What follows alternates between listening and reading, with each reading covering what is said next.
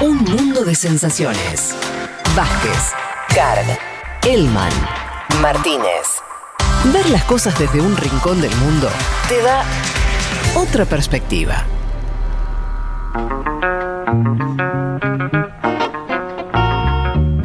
Con esto ya sí, ahora nos vamos Dale. entonces a eh, lo que está pasando en Afganistán nomás. ¿Ya tomaron Kabul o todavía Te no? digo la última. Un cable, un funcionario talibán dice que pronto declararán el Emirato Islámico de Afganistán desde el Palacio Presidencial en Kabul. Es decir, no han tomado el poder todavía, pero es una cuestión de tiempo, ¿no? De Ya está. Ya está de horas. Camacho ahí en la sede de gobierno. Está. pero además, se- eh, Sí. para arrancar por algún lado, arranco por acá y, y vos después ah, Hmm. vas para donde quieras, que es, se supone que había una especie de negociación donde no iban a hacer eso. Como que iban a negociar algo los talibanes. Bueno, a Estados Unidos le habían claro. dicho, no, no vamos a hacer el Emirato Islámico, vamos a negociar con el gobierno, sí, sí, este Sí. gobierno que está ahora y somos y volvimos mejores, no sé qué, algo así. No, ah, bueno, la- las negociaciones ya han cambiado hace tiempo, ¿no? Negociaciones en, en Qatar, digo, eso ya, eh, la- el cambio de perfil eh, lo vimos ya hace está. meses. Es verdad que nos habíamos despertado hoy con la noticia de que ya estaban a punto de tomar Kabul eh, y que los talibanes dijo- dijeron que no iban a entrar a la ciudad, Mm. sino que iban a esperar a un gobierno de transición, o mejor dicho, a, a hacer una transición con este gobierno. Sí. Es decir, bueno, ya está todo el país casi en nuestro control, Sí. no queremos entrar en Kabul. Ahora les voy a contar también por qué. Porque está- en Kabul se está viviendo una situación muy angustiante y muy caótica. La gente se quiere, Juan, se está yendo. les recomiendo, perdón, que entren al Yacira, que está en vivo. Ah. Estás viendo directamente imágenes de Kabul. Dale, bueno, ahí pueden, pueden verlo. Eh, ya se fue Ghani, el presidente de, Af- de Afganistán. Ya se fue. Ya se fue. Eh, según sabemos, también se fue el, el- el- el embajador de Estados Unidos en Afganistán. ¿no? De hecho, hubo una foto que está circulando un, una- un El helicóptero. helicóptero, un helicóptero que nos hace recordar a lo que fue Saigón, ¿no? Claro. La retirada apurada Muy apurado. de Estados Unidos y su, su embaja- su embajador y su Sí. personal diplomático de Vietnam. Eh, a ver, bueno, vamos a, a orientar un poco eh, a ver qué, qué- por qué y, y cómo se dio este movimiento tan rápido, ¿no? Una ofensiva que eh, le- les habíamos contado en este programa, una ofensiva que había arrancado en mayo, que había empezado controlando algunos distritos más bien rurales, que empezó, ¿no? A partir de la semana pasada a tomar distritos, to- to- tomar capitales provinciales, es decir, en centros urbanos, y que se aceleró muchísimo, ¿no? Le habíamos hablado, vos la semana pasada tocabas F5, entrabas una mañana y ya tenías una nueva Sí. ciudad que caía, ¿no? Una, una situación eh, muy rápido, ¿no?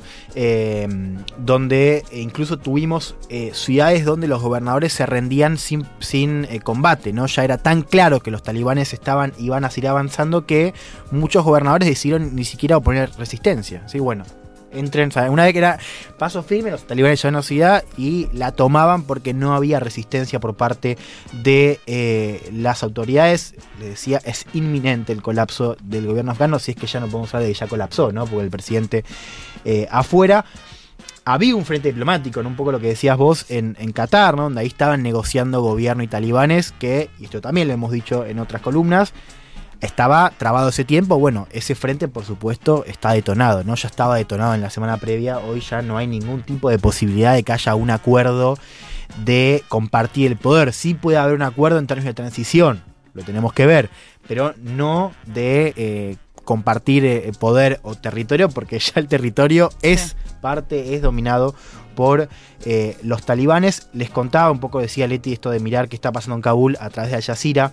En Kabul es una situación muy caótica, no solamente por porque es el último bastión, digamos, eh, del gobierno afgano y porque es la capital del país y el centro de poder, sino también porque tenemos mucha gente amontonada en, el aeropuerto, ¿no? Para salir, aquellos que no lo hayan intentado antes, eh, personal diplomático Sí. también está intentando salir, un solo aeropuerto. Sí, eso, perdón, era otra cosa tremenda. A ver Hmm. cómo decían, bueno, tal país ya dijo que se vayan todas las- Claro. las- los que están en la sede diplomática. Y efecto dominó muy rápido, ¿no? Sí. Un solo aeropuerto, se imaginan lo caótico que es. Bueno, hemos visto también, eh, sobre todo, imágenes del tránsito en Kabul, que es terrible. Y también hay que entender que es una situación muy caótica porque a Kabul ha llegado mucha gente del interior del país, más que nada de capitales provinciales que habían caído Claro. en los últimos días y la gente, se, incluso escenas donde la gente dejaba en sus ciudades eh, del interior el auto, se dejaban los autos con las llaves adentro, escapándose Qué a Kabul tristeza. con la idea de que... eh, No iban a llegar. Claro, o que si llegaban, ¿no? Porque ya me parece que ahí ya el clima era de una tendencia difícil de revertir, pero que iba a tardar un poco más. Bueno, mucha gente, de hecho, se, se dormía en plazas. eh, bueno, tuvimos más de 250.000 desplazados en estos días. Entonces, se imaginan la situación que está viviendo ahora Kabul Mm. y con un escenario donde los talibanes están a punto de volver eh, al, al poder. Ver, Biden, sí. Y Boris Johnson ya evacuaron ¿no? sus Sí, embajadas. les decía, Y Vladimir Putin todavía no.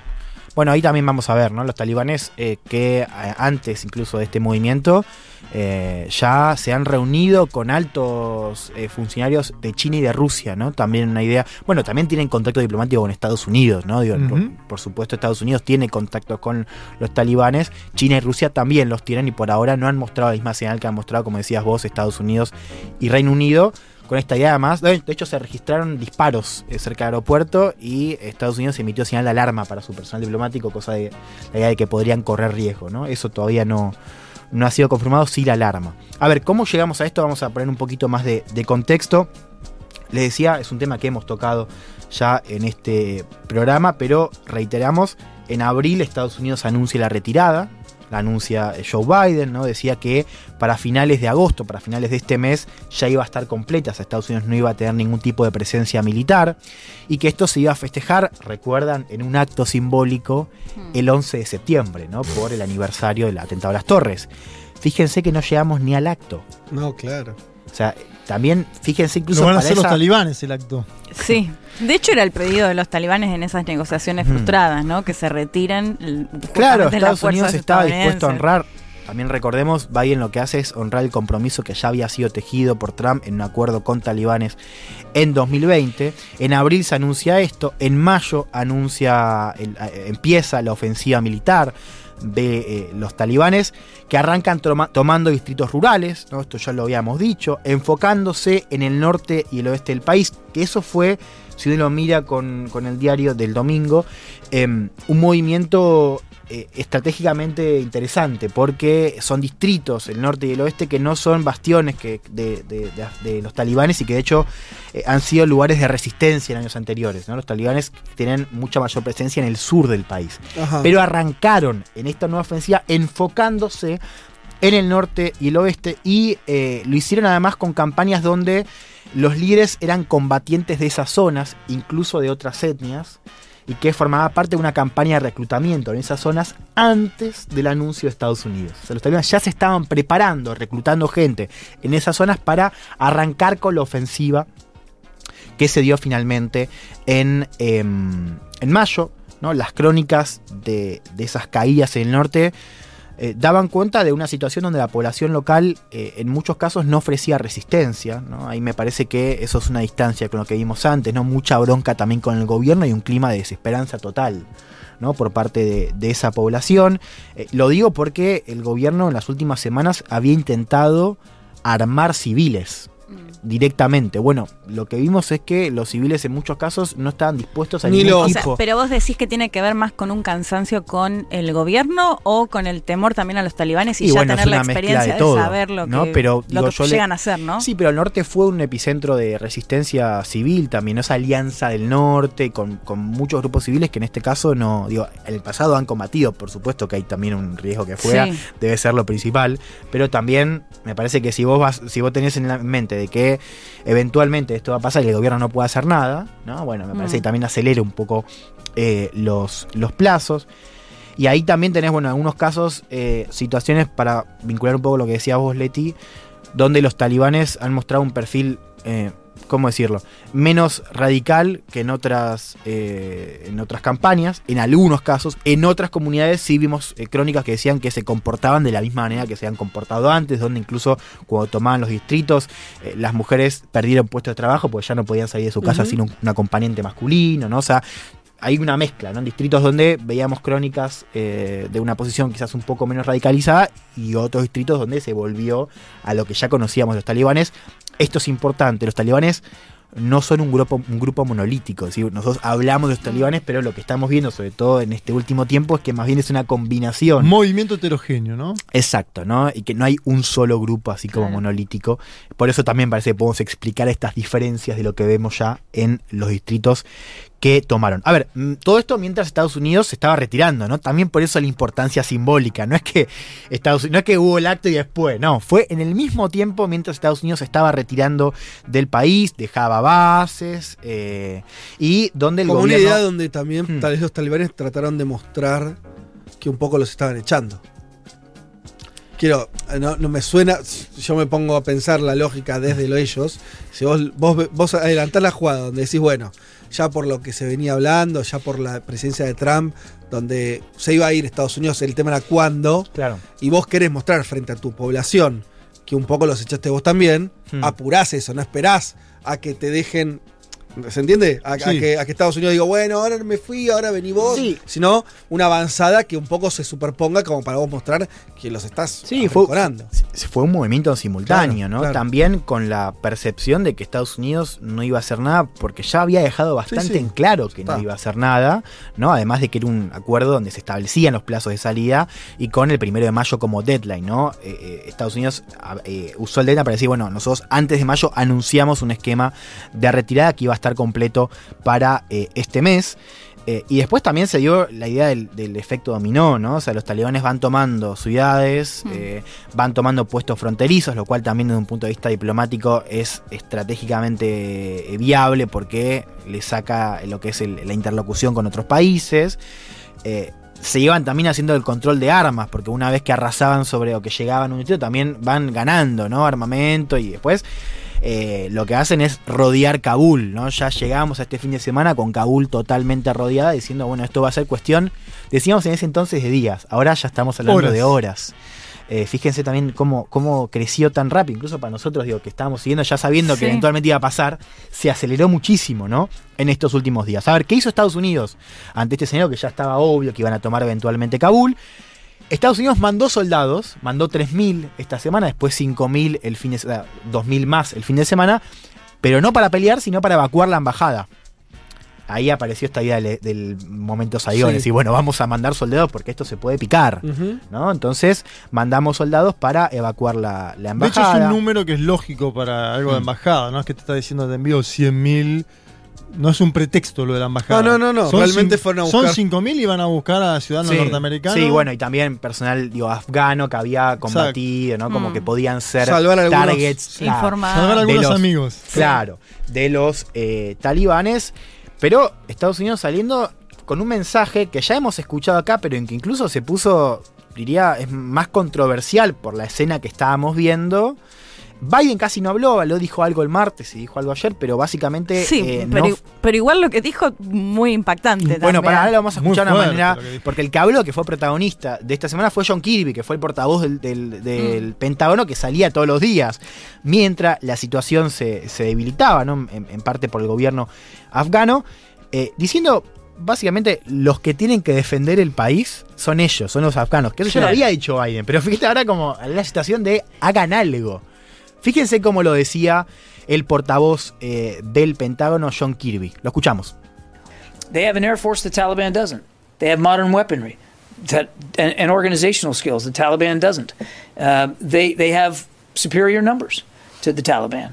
Uh, and so, again, they have the advantage, advantages. Uh, and uh, it's really now their time to use those advantages. It's their country to defend now. This is their struggle. The, the commander in chief has given us a new mission, and that mission is to draw down by the end of this month, and that's where we're moving to. What it looks like beyond that, I'm simply not going to speculate. But this is their country; these are their these are their military forces. tienen una fuerza aérea que los talibanes no tienen, tienen artillería moderna, mo- moderna, tácticas de organización que de vuelta los talibanes no tienen, y tienen más combatientes, ¿no? hablando un poco del ejército afgano. Tienen la ventaja. Y esto lo hice en el momento donde ya los talibanes no, no habían llegado a Kabul, pero estaban avanzando con todo el país. Tienen ventaja. Y ahora es el momento para que usen esas ventajas. Es su país el que tienen que defender ahora. Esta es su lucha. El comandante en jefe nos Sí. ha dado una nueva misión y esa misión es retirarse a fines de este mes. Hacia eso nos estamos moviendo. ¿Qué va a pasar después? No voy a especular. Pero este es su país. Estas son sus fuerzas militares. O sea, 20 años creyendo que los afganos y afganas no se podían liderar y por eso las fuerzas estadounidenses, pero ahora sí lo pueden hacer. Totalmente. Y acá quiero hacer un pequeño apunte. Porque cuando hablamos de fracaso de Estados Unidos, ¿no? En general hablamos en términos de la gran campaña, la cantidad de hombres, incluso desde un punto de vista de cosmovisión, ¿no? De paradigma de eh, política exterior, en este fracaso en construir un orden, un nuevo orden en Afganistán. Pero también es un fracaso militar. Porque Estados Unidos invirtió tiempo, invirtió recursos en preparar un ejército. Estados Unidos mandó durante muchos años soldados y estrategas militares, no abocados únicamente a pelear a los talibanes, sino a armar y a entrenar a un ejército. Con la idea de que eventualmente cuando Estados Unidos vuelva y ese ejército se enfrente a talibanes o quien sea, tenga la superioridad, ¿no? el know-how de Estados Unidos, las armas de Estados Unidos para ganar. Entonces, esto también es un fracaso militar, porque Claro. fíjense que en el momento, el mismo mes donde Estados Unidos está preparando, está dejando bases militares, el ejército se desmorona. Es verdad que hay un también hay un ángulo, me parece que hay para hacer a nivel interno, ¿no? De hecho, las crónicas que leíamos hablaban de cómo los propios líderes del ejército pactaban con talibanes, Mm. ¿no? Eh, co- hechos de corrupción en el marco de las propias fuerzas. Ahora, hay que ver también cómo para Estados Unidos fue un fracaso militar y que eso tiene un impacto en cómo el propio ejército ¿no? y cómo el establishment militar percibe este fracaso. Porque Mm. realmente es un fracaso grueso. Un discurso impresionante, ¿no? Que sean los afganos los que solucionen los problemas de Afganistán, dice Estados Sí. Unidos. Es increíble lo paradójico. ¿Escucharon lo de Biden? O sea, sí. la, la frase de Biden, esa de decir eh, un año o cinco años más de presencia Hmm. militar estadounidense no habría marcado ninguna diferencia cuando el ejército afgano no puede o quiere defender su país. Es Sí. increíble. Bueno, el no quiere hacía alusión a esto de escenas que vimos donde se estaban rindiendo directamente. Ahora, el, el tema ahí con esa frase, o, o esa, más que la frase de Biden, digo, la- la- el discurso de Estados Unidos, que lo hemos visto, del, del gobierno actual, lo hemos visto ya hace varios meses, que decía, bueno, nosotros ya cumplimos nuestra misión acá. Mm. ¿no? Nosotros entramos para prevenir que haya otros ataques de Al Qaeda, grupos cortejados y, y albergados por Afganistán. El objetivo está cumplido. Mentira, porque digo, hay una idea de construir un nuevo orden, porque si no, no invertís, no estás tanto tiempo y tenés tantos recursos. Digo, hay una apuesta mayor que por supuesto fracasó. Ahora, lo que dice Biden de respecto a que no va a cambiar nada es interesante y preocupante también, porque tiene razón. O sea, el- el- el- la cosmovisión es correcta. El tema es que, claro, venís con 20 años de presencia Mm, sí. y una situación donde además eso no cambia nada. En un momento, digo, no cambia nada para millones de personas en Afganistán que están digo, siendo desplazadas, que están, ¿no? Digo, en un contexto donde, bueno, ahora se lava las manos. ¿no? Sí. Podríamos Eh, decir sí. que Estados Unidos ya no es lo que era, ¿no? Porque vos decís que intentó formar Hmm. al ejército actual, pero también esta historia siempre de relación con los talibanes y el asesoramiento en su momento, digo, y ahora son los talibanes quienes parecieran estar mejor formados en ese sentido. Sí, bueno, que los que- ahí se hablaba también de como una comparación con Vietnam de la geografía, ¿no? Y las, las montañas en Afganistán Sí. y esta cosa de muy como también de del invierno no ruso, ¿no? Sí, Como sí, de, sí. de la geografía. Bueno, también se pueden las podemos leer, es verdad, hay un factor geográfico que pesa, pero eh, esto fue un fracaso militar grueso. En esta semana caótica, fíjense un hecho que no me parece para nada menor. El viernes, el secretario de Defensa de Reino Unido, Ben Wallace, va, lo invitan a un canal, Sky News, y le empiezan a preguntar. El tipo sale a cruzar directamente. Reino Unido, recordemos, diría el país que más, eh, que, que más al costado estuvo, ¿no? Con Tony Blair en su momento, al lado de Bush, pero que después ha estado al lado de Estados Unidos en su campaña en Afganistán. También es verdad que hablamos de la OTAN como parte de esa operación. Eh, El secretario de Defensa que sale a ver y cruza directamente a Estados Unidos, habla en contra del acuerdo de Trump, dice que fue un error, habla en contra de la manera en la que Estados Unidos se está retirando ahora, y dice, y me parece que este es el punto que va a generar mayor tensión, dice que Al Qaeda posiblemente vuelva. Lo dice el secretario de Defensa de Reino Unido. Lo escuchamos. First of all, we haven't withdrawn at the moment, but I, I know what you're trying to say. Look, I was public about it that at the time of the Trump deal with uh, obviously the Taliban, uh, I felt that that was a mistake to have done it that way, that Uh, you know, we'll all, as an international community, probably pay the consequences of that. Uh, but you know, when the United States, as the framework nation, took that decision, the way we were all configured, the way we had gone in, uh, meant that uh, we had to leave as well. And you know that that is a strategic decision that has been made. I- I'm absolutely worried that failed states uh, breed. Uh, bre- are breeding grounds for those type of people. Of course, I'm worried. It's why I said, you know, I felt this was not the right time or decision uh, to make because, of course, uh, Al Qaeda will probably come back. Uh, certainly would would like that type of breeding ground. That is what we see. Failed states around the world lead to instability, uh, lead to a security a threat to us and our interests. We, we're very clear about that. That's why the, the West has to learn that you don't fix problems, you manage problems. Wallace que hizo un poco lo que hizo Biden que escuchamos eh, antes, ¿no? Y el Pentágono, esto de decir, bueno, son ustedes, háganse cargo. Escuchemos, dice, en el momento del acuerdo de Trump con los talibanes sentí que fue un error hacerlo de esa manera y que la comunidad internacional va a pagar las consecuencias. Pero cuando Estados Unidos, como la nación marco, tomó esa decisión, la forma en, que en la que estábamos configurados, la forma en la que entramos, significó que teníamos que irnos también. Es una decisión estratégica que se tomó. Y después dice, estoy absolutamente preocupado de que los estados fallidos sean un caldo de cultivo para ese tipo de personas. Por eso, como dije, sentí que no era el momento indicado para tomar esa decisión porque Al Qaeda probablemente regrese. Los estados fallidos en el mundo conducen a la inestabilidad y generan una amenaza de seguridad a nosotros y nuestros intereses. Por eso Occidente tiene que entender que no solucionás los problemas, los gestionás.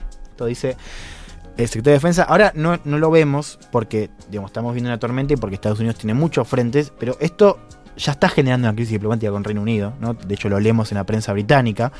Eh, porque claramente es un mensaje eh, que, bueno, marca también un poco el desprestigio a veces de la política exterior de Estados Unidos, donde de repente Reino Unido, que fue el país, Sí. digo, bastión de Occidente, que sale a pelear lo tuyo, dice esto estuvo mal, el acuerdo estuvo mal, la manera de ser retiro estuvo mal. Eh, e incluso también atacando esta idea, del, el- el- me pareció interesante esto de Occidente tiene que entender, de vuelta lo dice un tipo de eh, el funcionario eh, británico, ¿no? Occidente tiene que entender que a los problemas no los solucionás, sino que los gestionás. Mm. ¿no? Un mensaje lapidario. Eh, Pareciera, realmente- pareciera sí. que, que, que hay. Desde acá nos va a parecer obvio. Pero Mm. tal vez llegó el momento donde toda esa pavada de Estados Unidos exportando democracias, ¿no? Que es un poco la. Lo que está abajo de eso, la idea de Mm. vos no solucionas problemas, los puedes gestionar.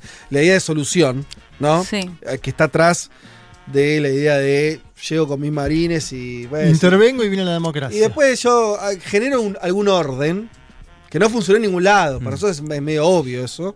Eh, pero bueno, por ahí ya se lo está diciendo Gran Bretaña. Quiere decir, por ahí ya empezó Ah, a sí. calar más hondo eso. Sí, eso lo habíamos. Perdón, decime. No, que digo que además acá no cumple ni con uno ni con otro, ni con esta idea de llevamos el Claro. control o la democracia de Afganistán, Hmm. ni con el objetivo con el cual eh, enviaron las fuerzas después del 11 de septiembre, porque la idea era terminar con el terrorismo de Al Qaeda. Digo, ahora está diciendo este No, funcionario claro. británico, bueno, es un caldo de cultivo, Sí. y claramente es un caldo de cultivo para que surja nuevamente Al Qaeda u otra organización similar. Me parece que ni siquiera cumple, en todo caso, con ese objetivo que era, me parece, el de fondo, el de mayor interés real para Estados Unidos Sí. que no haya otro atentado terrorista. Sí, bueno, por supuesto, eso, digo, eso lo dice, ¿no? La advierte Wallace, el secretario de Defensa de Reino Unido. Hay que ver también qué pasa, ¿no? Es verdad que digo, una situación de- donde tenés, como decía, un estado fallido puede ser caldo de cultivo. Digo, hay que ver también si se cumple, ah, porque todavía Sí. no sabemos qué va a pasar en Afganistán, me parece lo más importante, no sabemos qué va a pasar ahora y cómo se va a manejar. ¿No? eh, pero hay, lo- mucho, hay muchas opciones. ¿Qué? Hay muchas opciones. de No, me refiero a esto que decíamos con. Leti, esto que decía Leti de, de Al Qaeda, ¿no? Digo, hoy la verdad es que no. O sea, no tenemos una certeza de que va a volver, digo, que Mm. va a haber una, una amenaza de terrorismo hacia afuera. No, digo, Ah, Claro. porque no, sí, porque sí. no depende de Afganistán. También No, pero bueno, de un quedan las puertas abiertas a esa claro. posibilidad. Sí, o sea, efectivamente también hay una cuestión simbólica ahí, ¿no? Que ya le hemos hablado, digo, esto. Cuando anunciamos, cuando anunciamos, cuando hicimos la columna, cuando fue el anuncio, ¿no? Un poco lo que decíamos ahí era era que esto también iba a ser un cambio de paradigma hacia adentro, hacia los propios estadounidenses, de la manera en la que perciben el lugar de Estados Unidos en el mundo. Mm. Que eso ya había cambiado, porque, y esto me parece que eh, eh, eh, tanto lo vimos en Trump como en Biden, y lo tenemos en las encuestas, los estadounidenses no quieren ¿no? No quieren eh, ninguno de esos tipos de, de intervención y exportar democracia, más, sobre todo por una cuestión de costo, ¿no? Me parece ahí vuelve el Y de resultados interno. Y de- también. Y de resultados. Ahora, esto estamos hablando exclusivamente de cuestiones internas, ¿no? Desde ya que estamos descontando lo que genera a nivel externo, que es lo más preocupante, ¿no? Y lo estamos viendo ahora. Ahora, me parece que esto que estoy diciendo de la cuestión interna y el costo es importante para entender que, eh, y esto lo vemos ahora con republicanos que le pegan a Biden, lo cierto es que Biden entiende que no tiene ningún tipo de costo alto en política interna lo que estamos viendo ahora en Afganistán. ¿Por qué? Porque la mayor, o sea, todos, la gran mayoría de estadounidenses apoyan la salida y no quieren ningún tipo de intervención nueva o, o, bueno, nos quedamos Sí. un poco... O sea, entonces no hay un costo alto en política interna. No hay Por más- ninguna Florida pidiéndole dale, intervení. no, metete". exacto. Entonces me parece que para entender a nivel interno, vamos a ver, pero Biden no parece estar jugándose mucho con lo que está pasando ahora en Afganistán. Ahora, sí tenemos que ver qué pasa a nivel externo, ¿no? Y acá me parece que tenemos que hablar de un movimiento más a mediano o largo plazo, ¿no? Que es el soft power de Estados Unidos, la percepción del poder militar de Estados Unidos, ¿no? Cómo se percibe a Estados Unidos en el mundo con una situación con la que estamos viendo ahora, que vuelvo a poner el foco en la cuestión simbólica. Los talib- o sea, Estados Unidos entra en el 2001, saca a los talibanes, arma un gobierno en 2004, está 20 años ahí. 20 años. El mes en el que está retirando militarmente, los mismos tipos a los cuales sacaron están volviendo al poder en simultáneo. Estados Unidos vuelve, con- vuelve a reproducir las imágenes que vimos eh, en Vietnam en, eh, en, en El su momento, 75. en el 75. Eh, leía también una columna que, que- hablaba un poco de los costes que iba a tener, ¿no? de Gideon Rackman, pero que matizaba un poco eso porque decía, cuando fue lo de Vietnam, eh, también hablamos de un fracaso estrepitoso. Lo cierto es que revenamos un poco más, un, par de años más y se cayó el, Claro. el muro. ¿no? Entonces digo, al fin y al Sí, cabo, sí. lo importante va a ser lo que pasa a nivel interno. Y ahí lo vinculo con eso que decías vos, Fede, de China, ¿no? Me parece que el cambio real va a estar ahí. Ahora, no es menor el costo que sufre Estados Unidos en cómo se ve percibido el mundo, cómo lo percibe Occidente, cómo lo percibe eh, el resto del mundo para, bueno, lo que van a hacer otras, otras políticas, quizás no de intervención, pero sigue, Estados Unidos sigue ocupando, por supuesto, un lugar predominante en cualquier estallido o escenario conflictivo que suceda hoy eh, en el mundo. Es un golpe al prestigio del ejército de Estados Unidos, es un golpe al- a la política exterior en un momento de mucha pugnacidad eh, con China. Así que cierro con esto a seguir qué va a pasar ahora en Kabul con una situación que todavía no es clara en relación al futuro, pero sí sabemos que ese futuro va a estar dictado por ahora por eh, los talibanes, un drama humanitario, decíamos más de 200.000 desplazados, muchos que ya dejaron eh, el país, la mayoría que se queda, ¿no? la mayoría de afganos y afganas que se queda en su país eh, y con la incógnita de, bueno, si se va a volver al mismo orden, Mm. ¿no? Más radical, Sí. eh, sobre todo con mujeres y niños cuando Esto estaban los es- talibanes, o si va a haber, como decíamos, O una si se han deconstruido en estos años. no, si digamos, sí. como, como justamente como no son un grupo monolítico, esto de que haya algunos distritos que sí, quizás otros que no, bueno, eso por supuesto está por verse, me parece que es lo más importante. Después, y con esto cierro, reconocimiento diplomático. Yo les decía, los talibanes ya se habían comunicado con Rusia y con China que, como decía Juan al principio, no, no, se, no se están yendo como Estados Unidos. Claro. Bueno, atención a ver ahí qué pasa, cuáles son los primeros movimientos de reconocimiento diplomático o no, sobre todo por parte de China. ¿no? En, eh, en Afganistán con eh, los talibanes que ya entraron a Kabul y que se preparan para tomar el poder después de 20 años de presencia Sí. militar. de Qué bárbaro. Eh, mm, Y que está hasta el hijo de eh, el mulá Omar, que es considerado como el fundador de los talibanes. Estaba viendo en el- la especie de organigrama, digamos, de quienes están a la cabeza, que no tiene foto. Y no sé si se, ac- si se acuerdan de la figura que él no permitía que le saquen fotos. Que hay una, creo, una sola imagen recorriendo que le falta un ojo, qué sé yo, y veo que está el hijo entre los principales también. Eh, aprovecho para recomendar quien no tenga el libro de Fernando Duclos, Periodistán, eh, libro que editó Futurock hace eh, un año. Dentro de ese libro, que es un viaje de, de él por muchos países de, de Medio Oriente, de Asia, hay también un capítulo, él estuvo en Kabul. Mirá, llegó ahí, estuvo cinco días en la capital de Afganistán y estuvo. Es, es muy interesante lo que cuenta eh, eh, en esa capital, que obviamente no lo gobernaba el talibán, pero donde tenía que tener mucho cuidado porque había atentados todo el tiempo. Conoce eh, y, y es hospedado por, por afganos, ¿sí? Eh, una de las cosas que cuenta es que nunca, en ningún momento ve una mujer. En Sí. ningún momento, salvo en la, en la calle, no ve, eh, y, y creo que poco, eh, pero su amigo que lo hospeda eh, eh, no le permite ver a las mujeres que viven en esa casa. Y no estamos hablando de un talibán, es un afgano de clase alta, según nos cuenta él, y eh, incluso que el padre había peleado del lado de los rusos en el 79, un tipo más, más ligado, más occidentalizado, ¿sí? Y aún así tenían ese, ese, manejo con, este, con las mujeres.